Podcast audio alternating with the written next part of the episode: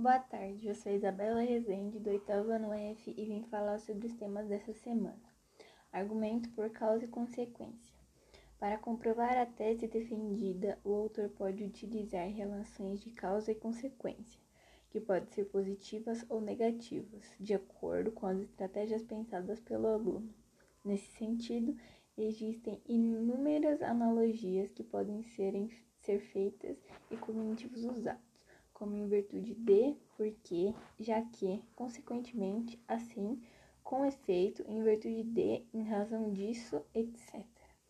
Uma boa maneira de argumentar é tentar associar causa e consequência ao tema proposto, como por exemplo, se o tema estará associado à educação brasileira, podemos buscar argumentos para essa proposta pensando nas causas do quadro atual da educação brasileira falta de investimentos, falta de valorização de capacidade dos profissionais, etc. E também nas consequências que ela provocará ao longo do prazo em nossa sociedade. Se o tema está associado ao racismo, poderemos nos perguntar a respeito das causas do racismo e refletir acerca das consequências dele de um modo geral. É interessante notar que, quando o tema se trata de algum tipo de problema, a solução parece parece ao pensarmos nas causas desse problema. Logo, por exemplo, para solucionar as de deficiências da educação brasileira, nós precisamos pensar em suas causas, é, atuando nas causas do problema que temos a solução. Para temas problemáticos que expõem algum tipo de situação, a estratégia argumentativa é perfeita. Vamos supor agora que o tema não seja explicitamente problemático. Ao invés de, por exemplo, escrevermos sobre poluição e impactos ambientais, desigualdade social e outros problemas, vamos supor que o tema seja mais objetivo, a exemplo de amizade. Também podemos usar a estratégia de causa e consequência, pensando nas consequências positivas da amizade para o ser humano, explorando a ideia de que ele depende das outras pessoas, que ele não pode viver sozinho e que a amizade é a melhor maneira de lidar com isso pois ela traz um bem-estar recíproco para as partes envolvidas, ou seja, é uma consequência positiva. Podemos também pensar a respeito dos elementos essenciais da amizade verdadeira, como por exemplo, confiança, respeito e compreensão. Ou seja, podemos pensar no que pode causar ou criar uma amizade verdadeira. Isso foi encontrado nos sites blog redação notas1000.com.br e www.comescreverumaboaredação.com.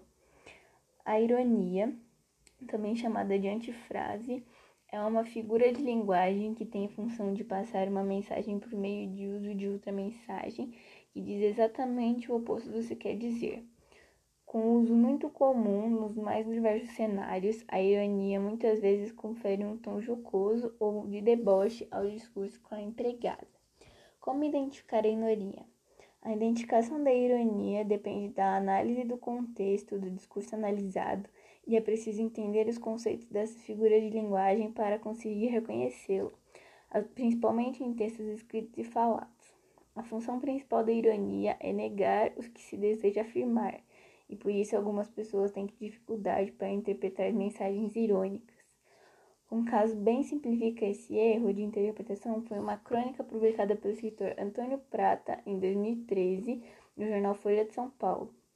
Para entender o texto que era irônico, era necessário ter uma noção prévia a respeito do trabalho do autor e, claro, de seus posicionamentos políticos e sociais. Diferença entre sarcasmo e ironia.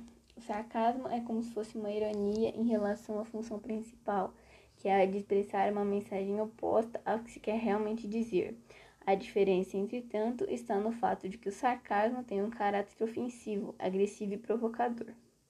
Ironia oral ou verbal é o tipo de ironia presente na fala ou na representação de alguma coisa, quando a intenção é remeter seu significado inverso. Essa ironia acontece de forma proposital, tanto pela fala quanto por algum tipo de enunciado. Ironia oral ou ainda através de alguma representação artística, ironia dramática, que pode não ser transmitida pelos personagens, mas ainda assim compreendida pelos espectadores.